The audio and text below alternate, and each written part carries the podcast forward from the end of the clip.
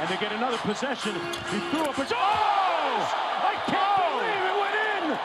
Curry from half court. Oh! He puts it in at the buzzer! Einen wunderschönen guten Tag und herzlich willkommen zur 27. Folge des NBA Podcasts hier Zwisch. Und vor allem herzlich willkommen zu einer pickepackevollen Folge NBA Talk.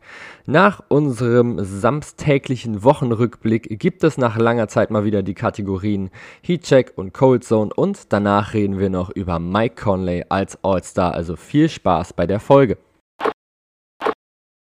Here it's Swish. All-Star Break in der NBA. Etwa die Hälfte der Saison ist absolviert. Insgesamt mussten allerdings schon 31 Spiele wegen Corona verschoben werden. Jetzt fliegen Spieler aus jedem Team, aus jedem Teil der USA nach Atlanta. Das ist natürlich super clever, wenn man versuchen möchte, diese Pandemie mit einzudämmen. Ich finde es absolut lächerlich, aber gut, die NBA hat sich jetzt gerade eben so entschieden. Es geht eben dann doch wieder ums Geld und so sammelt man das eben mit ein. Die Sixers bleiben im Osten weiter vorne und stehen da jetzt eben auch zur Halbserie. Die Jazz sind es im Westen, aber die Suns sind sowas von auf dem Vormarsch. Platz 2 in der Western Conference zum All-Star Break. Wer hätte damit gerechnet? Also ich nicht. Ich habe sie ja clevererweise außerhalb der ersten 8 getippt. Ich glaube auf 10. Super clever natürlich auch. Sehr, sehr intelligent und sehr, sehr gut eingeschätzt natürlich nochmal von mir. Zusammen mit den Celtics und den Nuggets haben die Suns die längste Siegesserie der Liga mit jetzt schon vier Siegen in Folge. Die längste Niederlagenserie bleibt dabei bei den Houston Rockets. 13 in Folge kann man auch mal so machen. Dahinter die Timberwolves mit 9 und im Osten sind es die Magic mit 5. Aber Hauptsache Nikola Vucevic ist ein All-Star. Blake Griffin und die Detroit Pistons haben sich auf einen Buyout geeinigt, also ist er ab jetzt Free Agent. Ja, er spielt bisher keine gute Saison, aber das liegt eben auch irgendwie an Detroit, denn so richtig Bock für die Pistons zu spielen scheint er nicht gehabt zu haben. Er hat jetzt auch seit Anfang, Mitte Februar kein Spiel mehr gemacht für die Pistons, hatte nur noch fünf im Februar. Und jetzt sind wohl einige Teams und vor allem auch viele Contender an ihm interessiert. Favorit sind laut Spox.com allerdings die Brooklyn Nets, da dort zwei ehemalige Teamkollegen spielen in Bruce Brown und DeAndre Jordan und zudem soll er sich gut mit KD und Kyrie verstehen. Zudem bekommen Gobert und Mitchell eine Strafe, weil sie sich öffentlich über die Refs aufgeregt haben. Allerdings machen die Refs in dieser Saison auch keinen wirklich guten Job, wenn es um die Verteilung von technischen Fouls geht und auch von Ejections. Erst vor kurzem hat JJ Reddick einem Schiedsrichter den Ball zugepasst. Ja, er war davor ein bisschen sauer, weil er, glaube ich, einen Foul-Call nicht bekommen hat oder ähnliches. Aber der Pass war nicht überhart oder sollte den Schiedsrichter auch nicht treffen. Der hat einfach nur zu spät den Ball gesehen, konnte ihn sogar noch fangen und schmiss dann Reddick einfach aus der Arena. Also er hat ihn einfach ejected. Absolut lächerlich. Ja, der Pass war jetzt vielleicht minimal härter als jetzt gerade sonst, aber nur weil du halt gerade da nicht hinguckst, wenn dir ein Spieler den Ball zupasst, musst du den Spieler ja dann nicht rausschmeißen. Es war ja dann kein Angriff auf, auf dich. Der Schiedsrichter hat es aber so gesehen, hat ihn rausgeschmissen. Absoluter Quatsch. Zudem wurden jetzt die All-Star-Teams gedraftet und die Teilnehmer der Skills Challenge, des Dreier-Contests und des Dunk-Contests festgelegt. Wir fangen erstmal mit der Skills Challenge. Da sind jetzt Chris Paul, Luka Doncic, Nick Vucevic, Domantas Sabonis, Julius Randle und Robert Covington der Teil. Der Dreier-Contest findet statt ohne den besten Dreier-Shooter der NBA und Joe Harris. Auch hier wieder super, also extrem gut. Anstattdessen sind es Stephen Curry, Jalen Brown, Jason Tatum, Zach Levine, Donovan Mitchell und Mike Conley, jetzt eben als Vertretung von Devin Booker. Den Dunk-Contest bestreiten dieses Mal nur drei Leute anstatt vier wie sonst immer. Anthony Simons von den Trailblazers, Cassius Stanley von den Pacers und Obi Toppin, der Rookie von den New York Knicks. Da muss ich aber auch sagen, das sah alles mal wesentlich besser mal mit aus. Das ist irgendwie so ein bisschen, ja, wir lassen einfach mal so ein paar junge Spieler einfach mal so ein bisschen mit danken. Versteht mich jetzt gerade nicht falsch, das sind sicher gute Danke, das will ich Ihnen jetzt gerade auch nicht absprechen. Aber es gab eben mal so diese Zeit, da waren die Danke halt noch so richtig krasse Stars oder hattest du dann noch so einen Vince Carter oder sowas noch im Dunk-Contest oder noch, keine Ahnung, Tracy McGrady meinetwegen. Aber irgendwie so dieses Jahr, finde ich, ist es ja noch schlimmer in Anführungsstrichen als sonst. Also für mich ist das einfach viel, viel zu wenig, was da jetzt gerade mitkommt. Du hast jetzt einfach extrem junge Leute jetzt gerade mit drin. Das ist auch ganz cool, dass die jetzt einfach mal ein bisschen so zeigen können, was sie drauf haben. Aber ich finde, so ein kleines bisschen, so ein bisschen zumindest mehr Star Power, zumindest ein paar Veteranen wären jetzt mal nicht so schlecht. Jetzt hast du halt drei junge Leute, wie gesagt, die sind sicher alle sehr, sehr athletisch und werden sicher auch einige Dunks auch nochmal mit rausknallen. Das will ich ihnen nicht absprechen. Trotzdem ist es irgendwie ein bisschen komisch, dass man so diese Spieler jetzt einfach noch nicht so wirklich gut kennt. Zumindest nicht so als Casual NBA-Fan, sage ich mal. Also ich kenne jetzt zumindest gerade die Namen jetzt gerade von denen. Ich finde auch Anthony Simons sehr, sehr gut. Ich gucke Obi Toppin sehr, sehr gut, sehr, sehr gerne zu. Aber so richtig catchen tut mich das ist ehrlich gesagt nicht als NBA-Fan.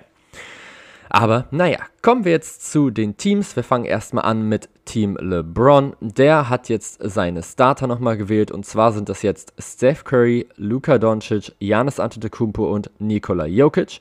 Bei Kevin Durant sind es Bradley Beal, Kyrie Irving, Kawhi Leonard, Joel Embiid und Jason Tatum. Er selber fällt ja leider mit aus. Auf der Bank bei Team LeBron, Jalen Brown, Paul George, Rudy Gobert, Damian Lillard, Chris Paul, Domantas Sabonis und Ben Simmons. Auf der Bank von Team Durant, Devin Booker, Anthony Davis, James Harden, Zach Levine, Donovan Mitchell, Julius Randle, Nikola Vucevic und Zion Williamson. Wobei natürlich Devin Booker noch ersetzt wird von Mike Conley.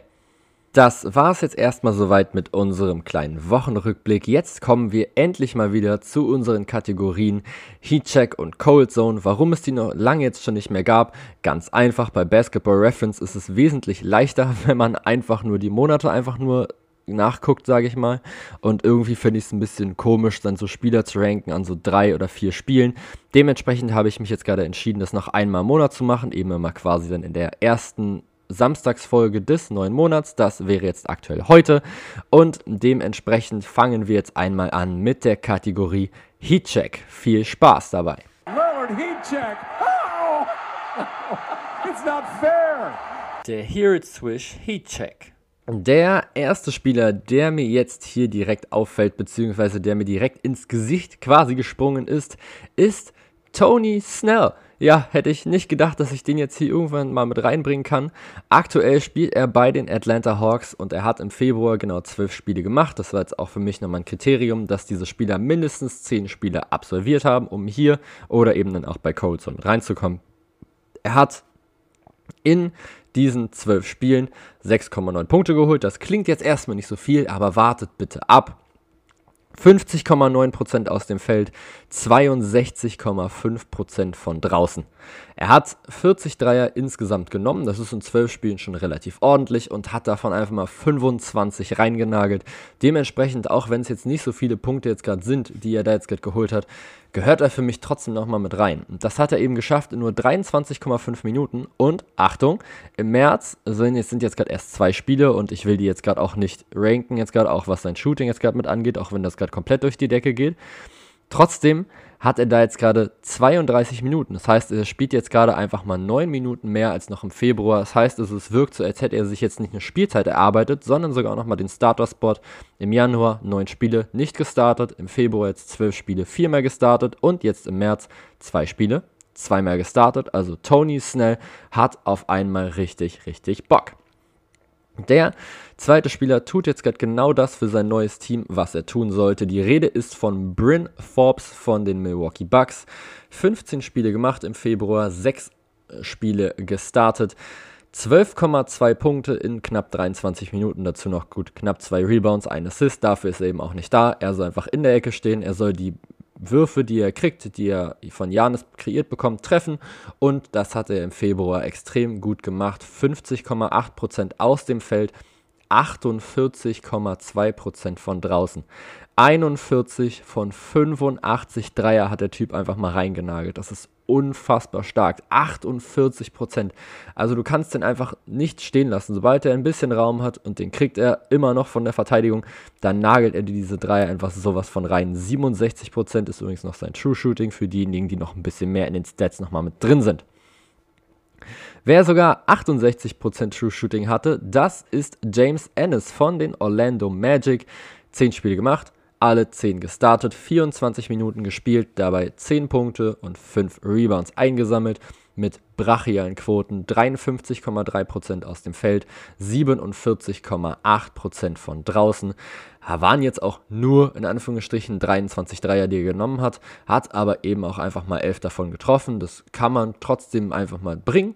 Einfach mal so als Wert. Und wie gesagt, Bryn Forbes nimmt natürlich noch ein paar mehr Würfe, deswegen ist jetzt seine Quote ein bisschen schlechter, aber er hat, trotzdem noch mal mehr Punkte, die er noch mit rausgeholt hat aber trotzdem extrem gut, was James Ennis jetzt gerade abgerissen hat im Februar. Das könnte man genauso sagen über Jeremy Lamb, denn der ist einfach mal zumindest von draußen komplett eskaliert. 22 Minuten gespielt, 10,8 Punkte, 3,3 Rebounds, 1,5 Assists. Klingt jetzt alles auch erstmal nicht so doll. Und dann erzähle ich euch jetzt einmal, einmal ganz kurz nochmal die Quoten. 48,8% aus dem Feld, das ist ja ganz in Ordnung. Für einen Guard auf jeden Fall. 52,4% von draußen, 22 von 42 Dreier und 92,6% von der Linie, nämlich 25 von 27. Generell ist seine Freiwurfquote der absolute Wahnsinn. Im Januar hatte er 18 von 19, jetzt im März hat er 5 von 5. Also seine Quoten gehen absolut ab, was das angeht. Sein True Shooting Wert ist allerdings im Februar mit Abstand der höchste. Jetzt aktuell lag er da bei 67,3% von draußen. Scheint er jetzt gerade zumindest so ein bisschen erkaltet jetzt gerade zu sein. 0 von 5 bis dann jetzt gerade im März. Aber hier geht es ja glücklicherweise noch um den Februar. Und wir kommen schon zum letzten Spieler in dieser Kategorie und das ist Terry Rozier von den Charlotte Hornets. Und das ist eben auch wirklich so der Einzige, der wirklich richtig, richtig viel einfach mal drauf gedrückt hat. Einfach nur, weil er das eben auch machen muss. In seiner Rolle, die er jetzt gerade spielt. 35 Minuten, 23 Punkte, 4 Rebounds, 3,6 Assists, 51,7% aus dem Feld. 44,7% von draußen und 94,4% von der Linie. Wir reden von 34 von 36 Freiwürfen, 38 von 85 Dreiern und 91 von 176 getroffenen Würfen insgesamt aus dem Feld. Das ist unfassbar stark für ein Guard. True Shooting Percentage 66,2% Und auch im März scheint es aktuell bei ihm so weiterzugehen. Auch hier, es waren jetzt erst zwei Spiele, aber auch hier ist sein True Shooting schon bei 65,6% und er hat seinen Punkteschnitt jetzt in diesen zwei Spielen zumindest auf 25,5 nochmal mit nach oben geschraubt. Das sollte es jetzt eigentlich gewesen sein, aber ich dachte mir, komm, ich bringe ihn jetzt nochmal mit rein. Kelly Oubre Jr., 15 Spiele gemacht im, Jahr, im Februar, 15 Spiele gestartet und endlich zeigt er mal, was er kann. Ich finde ihn wirklich, wirklich gut. Ich fand ihn bei Washington schon extrem stark und dann hat er sich einfach am Anfang dieser Saison zur absoluten Lachnummer gemacht. Im Dezember 4,8% von draußen. 4,8%, nämlich ein von 21. Dann im Januar 22 von 80, das sind 27,5%. Und jetzt endlich mal. Im Februar 37 von 86 Dreier getroffen, 43%. Zudem noch 50% aus, insgesamt noch aus dem Feld. 20 Punkte im Schnitt. Kelly Oubre ist back und ich hoffe, wenn er jetzt gerade wieder fit ist, er fällt gerade ein bisschen aus, dann zeigt er wieder jetzt gerade, was er kann. Denn der Spieler ist eigentlich ein richtig, richtig guter Mann, der seinen Dreier eigentlich sehr, sehr gut trifft. In dieser Saison bislang noch nicht so wirklich doll, aber er fängt jetzt gerade an und ich hoffe, er kann das so halten. Dann wechseln wir jetzt einmal die Seite. Wir gehen zu den Spielern, die absolut kalt sind. Wir gehen zur Cold Zone. That won't go. You just can't get anything to fall. Die Hear It Swish Cold Zone. Und wir starten mit einem Spieler, der diese Saison sogar schon im Heatcheck sogar schon äh, enthalten war, sage ich mal. Also der da schon mal vorgekommen ist. Und die Rede ist von PJ Tucker. Im Februar zwölf Spiele, alle zwölf gestartet. Aber die Quoten, uiuiuiui. 27,5 Minuten gespielt, 3 Punkte, 5 Rebounds, 1,5 Assists. Und warum es eben nur 3 Punkte sind, das hängt mit seinen Quoten zusammen. 23,5% aus dem Feld, nämlich genau 12 von 51 und 22,2% von draußen. Das sind 8 von 36. Das ist ein True Shooting Wert von 34,8%. Das ist quasi nichts. Das, ich will jetzt nicht sagen, das schaffe ich auch in der NBA. Davon gehe ich nämlich nicht aus, weil ich leider auch überhaupt nicht werfen kann oder zumindest nicht so wirklich gut. Und zum Korb ziehen kannst du in der NBA, glaube ich, sowieso nicht. Da räumen die sich aber sowas von mal weg. Vielleicht kriege ich einen Fastbreak-Layup rein. Aber meine Wurfquoten sehen wahrscheinlich noch schlechter aus. Aber ich bin eben auch kein NBA-Profi und ich bin eben auch keine zwei Meter groß. Nicht ganz zumindest. Und dementsprechend ist es einfach mega wenig. Also das ist wirklich gar nichts aktuell von PJ Tucker. Ganz, ganz schwach, was er jetzt im Februar abgeliefert hat offensiv. Junge, Junge, Junge. Und das Schlimme ist, wir bleiben für den zweiten Spieler sogar nochmal im selben Team. Also die Houston Rockets, ich hatte es ja vorhin gesagt, 15, nee, 13 Spiele in Folge hatten sie verloren, genau. Und direkt der zweite Spieler zeigt auch gleich wieder warum. Eigentlich auch ein Shooter eigentlich vor dem Herrn. Also eigentlich eine richtig, richtig gute letzte Saison auf jeden Fall gehabt. Auch in dieser Saison im Januar 43,5% geschossen von draußen. Und dann im Februar komplett eingesackt. Elf Spiele gemacht, gut, auch nur 12,8 Minuten, muss man jetzt auch mal dazu sagen. Er hat nicht viel gespielt. 5 Punkte, 1,6 Rebounds, 28% aus dem Feld, 16,3% von draußen. Die Rede ist von Ben McLemore. 18 von 64 aus dem Feld und jetzt kommt 8 von 49 Dreiern. Der Typ hat in 141 gespielten Minuten 49 Dreier genommen und davon genau 8 getroffen. Das ist grausam. True Shooting Wert trotzdem sogar noch über dem von PJ Tucker mit 39,4%. Aber, uiuiui, das tut schon wirklich, wirklich weh. Dritter Spieler. Cam Reddish von den Atlanta Hawks. Elf Spiele gemacht, 28,9 Minuten. Man muss es auch jetzt mal sagen, die True Shooting Werte werden jetzt wieder ein bisschen entspannter. Er hatte immerhin 46,4%. Das ist überhaupt nicht gut, aber es sind eben auch zumindest keine 30er Werte mehr. 35,3% aus dem Feld, 21,3% von draußen. Muss man, glaube ich, nicht drüber diskutieren. Das ist einfach nicht gut. Vor allem, weil er eben im Monat davor auch schon nur 27% von draußen geworfen hat und auch nur 35,5% aus dem Feld.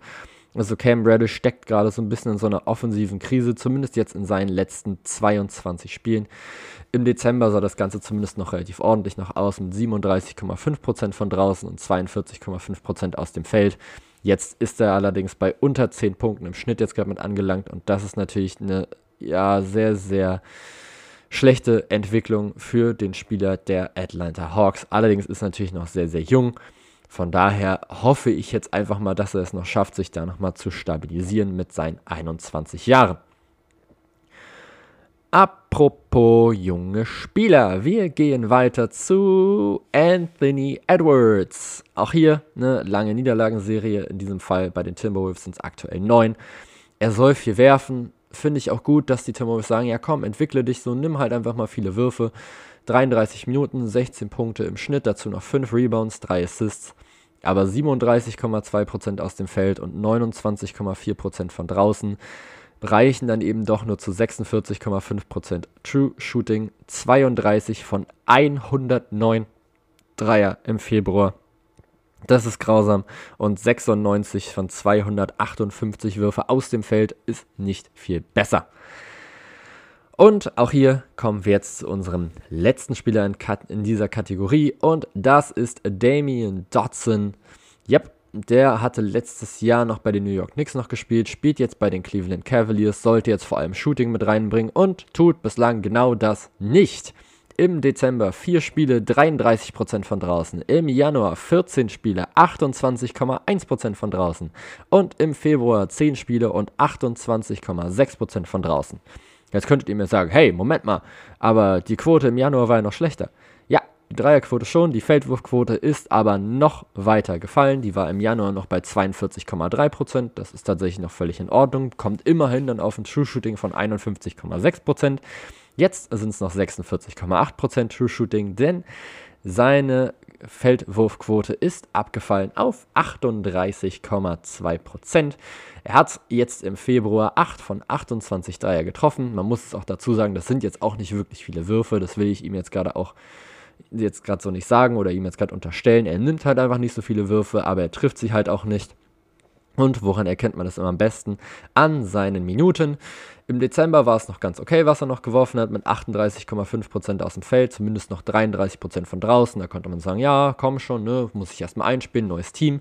Ist dann im Januar auf 23 Minuten geklettert, also hatte dann vier mehr als noch im Dezember und hat dann absolut nichts getroffen. Also von draußen, wie gesagt, nicht wirklich gut. 18 von 64 und auch aus dem Feld nicht effektiv. Und dann haben sie gesagt, nee, komm, wir nehmen jetzt gerade Minuten weg. Jetzt spielt er noch knapp 15 oder hat noch 15 gespielt im Februar. Und es wurde immer schlechter. Es wurde einfach noch schlechter und jetzt spielt er noch 7,6 Minuten. Durfte jetzt gerade genau sechsmal werfen in zwei Spielen, hat davon nur einen Wurf getroffen, alle drei Dreier jetzt gerade versemmelt, aber das sei jetzt erstmal so dahingestellt. Wie gesagt, nur noch 7,6 Minuten. Damian Dodson hat sich quasi aus der Rotation rausgeworfen, könnte man fast schon sagen. Und dann kommen wir jetzt endlich zum für mich größten Thema dieser Folge und zum wichtigsten Thema, denn wir reden über Mike Conley. Denn der ersetzt jetzt Devin Booker im Three-Point-Contest und im All-Star-Game. Ist das verdient? Also man muss jetzt gerade erstmal sagen, so generell gönne ich es Mike Conley absolut. Der Typ hat einfach eine richtig, richtig gute Karriere jetzt gerade hingelegt. 14,9 Punkte, 3 Rebounds, 5,6 Assists auf seine Karriere jetzt gerade gesehen. In dieser Saison sind es eben 16 Punkte, 3,5 Rebounds und 5,7 Assists. Also das heißt, sieht zumindest alles so ein kleines bisschen besser aus als sonst. Auch die Quoten sind in dieser Saison richtig, richtig gut. Aber man muss eben halt auch sagen, es ist nicht mal mit Abstand seine beste Saison seiner Karriere. Zumindest nicht mal annähernd. Vom Scoring her liegt er bei seiner eigenen Karriere auf Rang 5 mit 16,1 Punkten. Er hatte schon Saisons bei den Memphis Grizzlies mit 21,1 Punkten und 20,5 Punkten, dann noch 17,2 und 17,1. Alles mehr als jetzt aktuell in dieser Saison.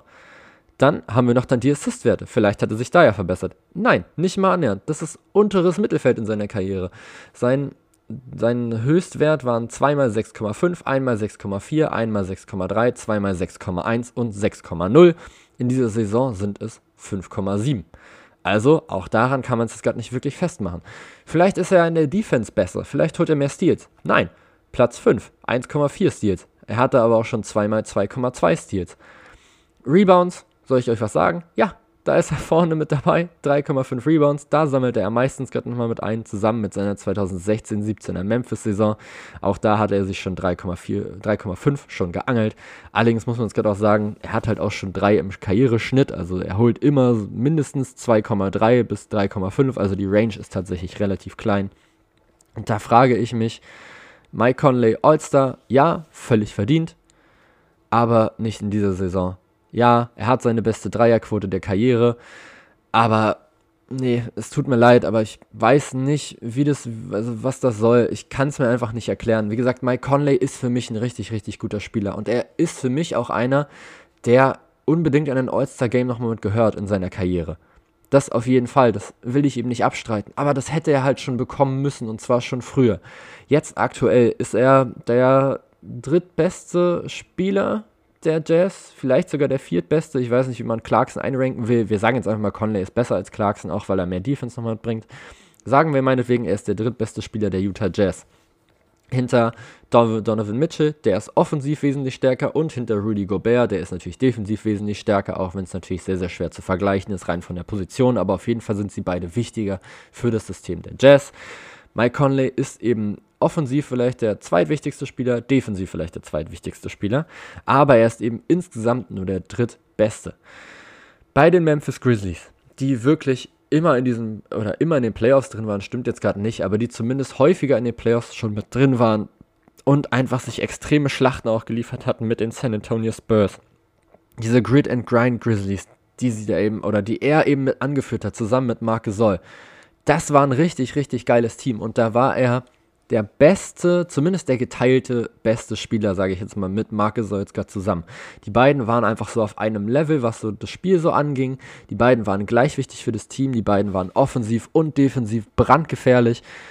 Und dementsprechend finde ich es einfach extrem, ja, unverdient, dass er eben jetzt in den Playoffs gerade drin ist und eben nicht in diesen Memphis-Teams. 2016, 17 zum Beispiel war er in den Playoffs. Und da hat er einfach mal eine extrem gute Saison auch in Memphis noch mitgespielt. 20,5 Punkte, 3,5 Rebounds, 6,3 Assists, 1,3 Steals. Warum holst du ihn da dann nicht rein? Nein, du sagst, nee, das geht nicht. Wir brauchen aber Mike Conley unbedingt nochmal als All-Star und dann holen sie ihn jetzt gerade mit rein. Es tut mir leid, das ist einfach die falsche Saison jetzt gerade mit dafür. Du gibst jetzt gerade den Jazz den dritten All-Star und es gibt einfach andere Teams, die haben keinen. Also jetzt gerade zum Beispiel die San Antonio Spurs, die überraschend weit oben stehen kein All-Star. Dann hast du noch, keine Ahnung, meinetwegen einfach noch andere Teams, wo du auch sagen kannst, okay, die haben halt nur einen All-Star, bräuchten aber zwei. Du hast noch die Memphis Grizzlies, wo du noch sagen kannst, ja, da geht noch einer noch mit rein. Und dazu komme ich jetzt gleich auch noch. Ich sage euch gleich allein schon vier weitere Spieler, die mir jetzt gerade noch mit einfallen, die es in dieser Saison mehr verdient hätten, als Mike Conley zum All-Star zu werden. Es geht auch nicht darum, Mike Conley jetzt gerade zu diskreditieren. Und vielleicht war es gerade auch die einzige Chance, gerade von der NBA jetzt gerade zu sagen, ja, Mike Conley ist nochmal ein All-Star, ist jetzt halt 33 Jahre alt und wahrscheinlich gehen seine Leistungen jetzt gerade mit runter. Und du willst ihn halt unbedingt mal zum All-Star gemacht haben. Ich kann es halt verstehen, weil er ein, All-Star-Spieler ist. Er gehört für mich halt da rein. Aber das tut mir leid, es ist einfach das falsche Jahr dafür. Und dann am Ende, klar kannst du dann sagen, ja, Mike Conley ist All-Star. Ja, das ist cool, aber ich finde, das ist einfach absolut in der falschen Saison passiert. Und dementsprechend ist es für mich verdient, insgesamt über seine Karriere gesehen, ja, er ist ein All-Star. Bitte pack ihn ins All-Star-Game, aber nicht diese Saison. Du hättest es davor schon machen müssen. Ich finde, du hast den Zeitpunkt als NBA jetzt gerade versaut. Ich glaube, es geht einfach jetzt gerade nur darum, dass du es halt sagst, ja, der Typ ist einfach ein All-Star, er war einfach nie ein All-Star und wir wollen aber dafür sorgen, dass es eben mal ist in seiner Karriere. Und dann hat sich jetzt gerade Devin Booker jetzt gerade mal verletzt und du sagst, ja, das ist unsere Chance und jetzt knallen wir ihn einfach nochmal mit rein.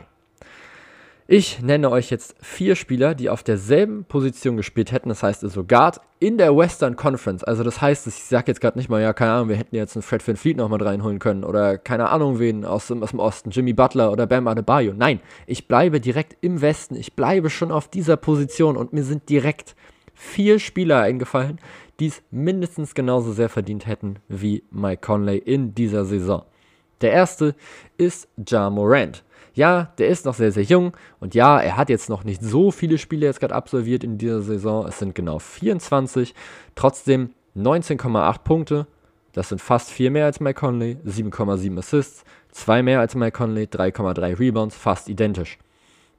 45,4% aus dem Feld, das ist so in etwa passend. Klar, 23,3% von draußen ist wesentlich schwächer. Und ich glaube, da lag auch die Krux, dass die NBA halt gesagt hat, ja, ihn können wir eigentlich jetzt gerade nicht mit reinholen, denn du brauchtest jetzt eben auch nochmal einen Ersatzmann für Devin Booker beim Dreier-Contest. Dementsprechend hast du gesagt, okay, Jamo Rand holen wir halt jetzt gerade nicht mit rein. Für mich ist es meines Erachtens auch noch okay, dass du jetzt gerade sagst, ja, Jamo Rand, hm, lassen wir jetzt nochmal mit draußen. Der typ, typ, wird halt einfach noch genug All-Star-Games noch spielen in seiner Karriere. Davon, davon gehe ich aus. Das weiß man halt einfach. Der wird das noch schaffen. Trotzdem stehen die Memphis Grizzlies halt zumindest 16 zu 16, sind jetzt gerade auf Rang 10. Ich sage jetzt nicht, dass es jetzt gerade überragend ist und dass sie jetzt deswegen unbedingt einen All-Star brauchen. Das will ich damit jetzt gerade nicht behaupten. Aber sie haben zumindest einen Case, finde ich jetzt gerade dafür. Wenn Nikola Vucevic im Osten mit seinen Magic auf Rang 14 steht und die stehen 13 zu 23 und die kriegen All-Star, warum kriegen dann die Memphis Grizzlies keinen. Kann man mir nicht erklären persönlich. Seine, seine, seine Stats sind wesentlich besser. Er ist einfach jetzt gerade auch wichtiger für das Spiel der Grizzlies, als es Mike Conley für das Spiel der Jazz ist. Okay, man sagt, ja, Defense ist wahrscheinlich bei Mike Conley nochmal ein großes Stück nochmal besser. Okay, John Morant meinetwegen abgehakt. Nächster Spieler, die Aaron Fox. Sacramento Kings. 23 Punkte, 3,2 Rebounds, 7,6 Assists sieben Punkte mehr. Auch hier wieder fast dieselbe Rebound-Zahl. Zwei Assists mehr. Dazu 46,6% aus dem Feld, auch das haut in etwa hin. 34,2% von draußen. Ja, das ist wesentlich schwächer, nimmt einen weniger, fängt jetzt aber auch zumindest gerade an, seine Dreier zu nehmen. 35 Spiele auch als gemacht in dieser Saison. So, jetzt hast du die Aaron Fox, meinetwegen, gegen Mike Conley. Du sagst, okay, die Sacramento Kings sind auf Rang 13. Warum sollten die einen All-Star kriegen? Und dann kann ich wieder sagen, ja, was ist mit den Orlando Magic? Warum haben die einen All-Star? Du, ich finde, der dritte All-Star für die Jazz ist einfach übertrieben. Das muss ich einfach genauso darstellen. Das ist für mich zu viel. Das ist ein Team, was sehr, sehr gut spielt in dieser Saison. Was jetzt 27 zu 9 jetzt steht. Was eine sehr, sehr gute Siegesserie hatte. Aber es ist für mich trotzdem kein Team, wo ich jetzt sage, ja, das ist jetzt ein Knaller-Team, was jetzt die Playoffs alles komplett auseinandernehmen wird. Die Golden State Warriors hatten vier All-Stars und die Golden State Warriors hatten aber auch in der Saison 73 zu 9. Die haben neun Spiele verloren aus 82. Die Utah Jazz haben jetzt auch neun Spiele verloren aus 36. Das ist nicht mal die Hälfte der Spiele und sie haben jetzt gerade schon genauso viele Niederlagen kassiert. Zudem hast du eben Steph Curry, den wahrscheinlich besten Shooter aller Zeiten, den wahrscheinlich besten Point Guard der aktuellen NBA. Dann hast du Clay Thompson, einen der besten Two-Way-Spieler der gesamten Liga, der wohl beste Catch-and-Shoot-Dreierspieler oder einer der besten Catch-and-Shoot-Dreierspieler der NBA, der zudem noch in der Defense die besten Guard-Spieler des Gegners noch verteidigt. Dann hattest du noch Kevin Durant, den wahrscheinlich vielseitigsten Scorer der NBA, wenn nicht sogar der NBA-Historie. Und Draymond Green, den absoluten Anker in der Defense, der das alles komplett hingerissen hat. Ja, klar, das sind jetzt vier Spieler, jetzt sind es nur drei, das kann man nicht vergleichen. Ich finde schon. Wie, sie, wie seht ihr gerade die Utah Jazz im Vergleich jetzt gerade dazu? Du hast Donovan Mitchell. Okay, das ist ein guter offensiver Shooting Guard, noch sehr, sehr jung, auf jeden Fall mit Riesenpotenzial, der letztes Jahr bombastische Playoffs gespielt hat und jetzt gerade eine sehr, sehr gute Saison jetzt gerade hinlegt. Er ist auf jeden Fall ein Top 10 Shooting Guard, aber dann, wie weit hoch geht's noch? Was, wo ist er für euch? Top 5? Top 3? Ich glaube nicht. Also Top 5 können, kann man, glaube ich, noch drüber reden, aber über Top 3 für mich aktuell nicht. Wenn du noch Bradley Beal hast, noch einen James Harden, dann hast du meinetwegen noch einen Clay Thompson, der wieder fit ist, etc., etc. Da, es tut mir leid, da gehört für mich ein Donovan Mitchell nicht rein. Wie gesagt, über Top 5 kann man vielleicht noch diskutieren, aber auch das wird schon brutal schwer. Du kannst sagen, okay, Rudy Gobert, bester Defensivspieler der Liga.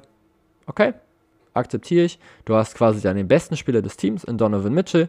Du hast den besten Defensivspieler des Teams in Rudy Gobert. Aber was machst du dann mit Mike Conley? der beste Assistgeber des Teams.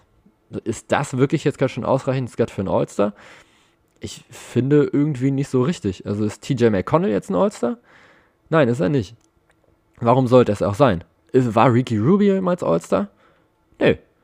Dementsprechend für mich nicht wirklich nachvollziehbar. Okay, die Aaron Fox können wir jetzt auch gerade wieder sagen, ja, trifft halt seinen Dreier nicht und das Team ist relativ schlecht oder ist sehr, sehr schlecht in der Western Conference.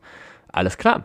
Dann suche ich euch den nächsten Spieler heraus und das ist für mich der mit dem zweitgrößten Case jetzt übrigens auch, Jamal Murray. Ja, die Denver Nuggets waren zum Zeitpunkt der Wahl zum All-Star noch nicht so gut, aber das Replacement wurde jetzt gerade erst klar. Die Nuggets stehen jetzt 21 zu 15, stehen auf Rang 6 im Westen und haben einen All-Star. Das ist Nikola Jokic. Das ist in Ordnung. Damit gehe ich absolut mit. Aber die Boston Celtics auf der anderen Seite stehen jetzt 19 zu 17 und die haben zwei All-Stars. Zum Beispiel. Sie sind auf Rang 4 jetzt gerade im Osten, die Nuggets sind auf Rang 6 im Westen, aber ihr Rekord ist eigentlich der bessere. Und trotzdem haben sie jetzt gerade nur einen All-Star und man könnte jetzt gerade nochmal drüber reden, den zweiten noch mit reinzuholen. Und das wäre für mich Jamal Murray. 21,8 Punkte, 4,2 Rebounds, 4,6 Assists. Zudem 48,7% aus dem Feld, fast 40% von draußen. So, du kannst jetzt sagen, okay, die Utah Jazz sind halt Erster im Westen, die Nuggets sind aber nur Sechster. Warum sollten die dann gleich viele All-Stars haben? Kann ich nachvollziehen. Aber ich finde, dasselbe kannst du halt auch sagen, eben schon mit den Boston Celtics. Die haben jetzt auch zwei All-Stars und stehen eben aktuell auf Rang 4 nur im Osten und haben sogar einen wesentlich schlechteren Rekord, als es die Denver Nuggets haben. Und da verstehe ich es dann wieder nicht so ganz. Also Jamal Murray wäre vor allem dann noch ein Spieler, wo du sagen kannst, okay, den kannst du auch in den Dreier-Contest nochmal mit reinschmeißen. Das würde funktionieren. Klar ist Jamal Murray defensiv ein bisschen schlechter als Mike Conley, das will ich Mike Conley auch überhaupt nicht wegnehmen. Aber offensiv ist er halt jetzt schon wesentlich vielseitiger. Er ist noch wesentlich jünger, er ist wesentlich wichtiger für das Team und er sorgt eben dafür, dass Nikola Jokic einfach noch einen richtig, richtig guten Mitspieler einfach noch mal mit an seiner Seite hat. Und er hat einfach in den letzten Playoffs einfach mal komplett gezeigt, was er drauf hat. Er ist komplett eskaliert und war einfach für mich einer der besten Spieler der letztjährigen Playoffs. Da muss man für mich nicht drüber reden. Der Typ war wahnsinnig gut. Das darf man nicht vergessen.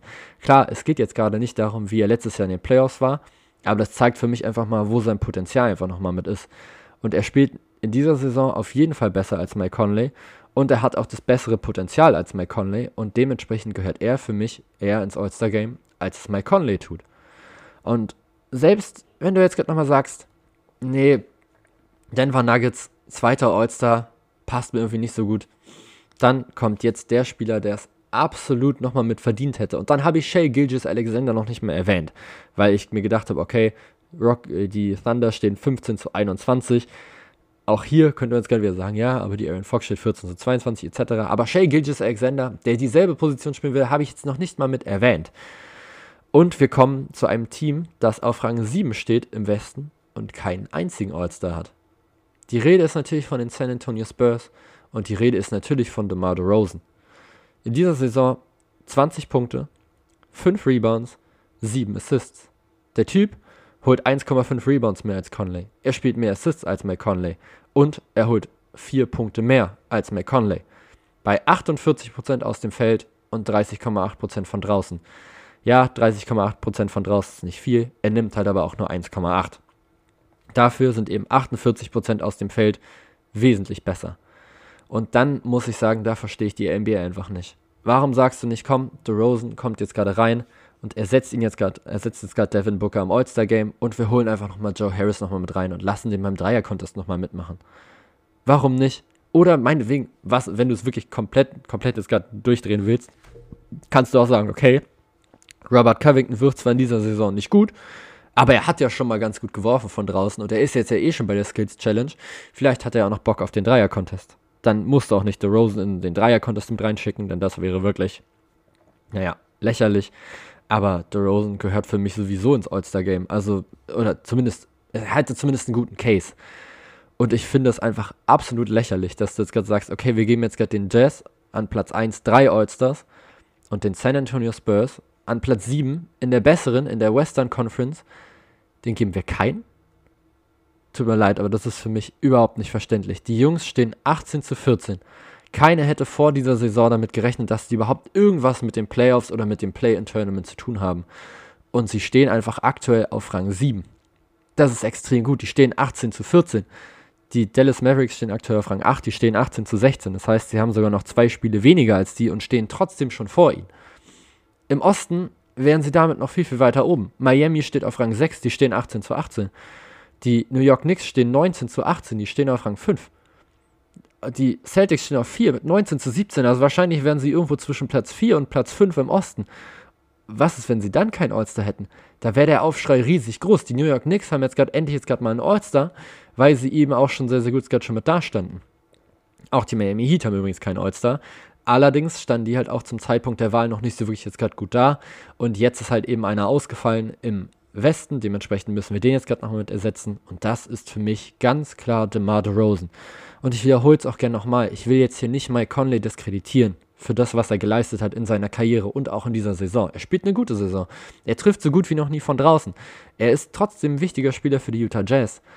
Aber er ist nicht so wichtig für die Jazz, wie es DeMar DeRozan für die San Antonio Spurs ist. Und er spielt auch keine bessere Saison, als es DeMar DeRozan bei den San Antonio Spurs tut. Der eben jetzt gerade dafür sorgt, dass die Spurs im Playoff-Rennen bzw. im Play-in-Tournament-Rennen drin sind. Nimmst du Mike Conley bei den Jazz raus, sind die Jazz immer noch ein gutes Team. Nimmst du DeMar DeRozan bei den Spurs raus, ich weiß nicht, wo die dann landen. Also, sie sind jetzt sicherlich jetzt gerade kein schlechtes Team. Ich will jetzt gerade nicht sagen, dass die jetzt irgendwie direkt auf Platz 15 abrutschen oder sowas. Aber nimm ihn trotzdem mal bitte raus aus diesem Team und guck, was du nochmal mit übrig hast. Von wer soll dann die Offense noch generieren? Dann brauchst du mehr Offense von deinen Guards, von Derek White und Lonnie Walker. Oder willst du dich dann noch weiter auf den 36-jährigen Lamarcus Aldridge noch verlassen? Ich weiß es nicht, aber DeMar DeRozan ist für mich in dieser Saison ganz klar eher ein All-Star, als es Mike Conley ist. Und das, obwohl ich es Mike Conley wirklich gönne. Trotzdem hat es für mich die NBA an dieser Stelle einfach mal komplett versaut. Und es tut mir, wie gesagt, auch sehr, sehr leid für Mike Conley, denn der muss jetzt eben jetzt gerade damit klarkommen, dass alle gerade sagen, nein, und das ist falsch und er hätte in dieser Saison nicht zum All-Star werden dürfen. Stimmt auch, er hätte es davor schon werden müssen. Er kann jetzt gerade nichts dafür. Ich gönne es ihm trotzdem, ich freue mich trotzdem für ihn. Aber es gibt einfach in dieser Saison Spieler, die es mehr verdient hätten. Und damit beende ich diese Folge und ich hoffe, sie hat euch genauso viel Spaß bereitet wie mir. Bis zum nächsten Mal bei Here Swish. Here Swish.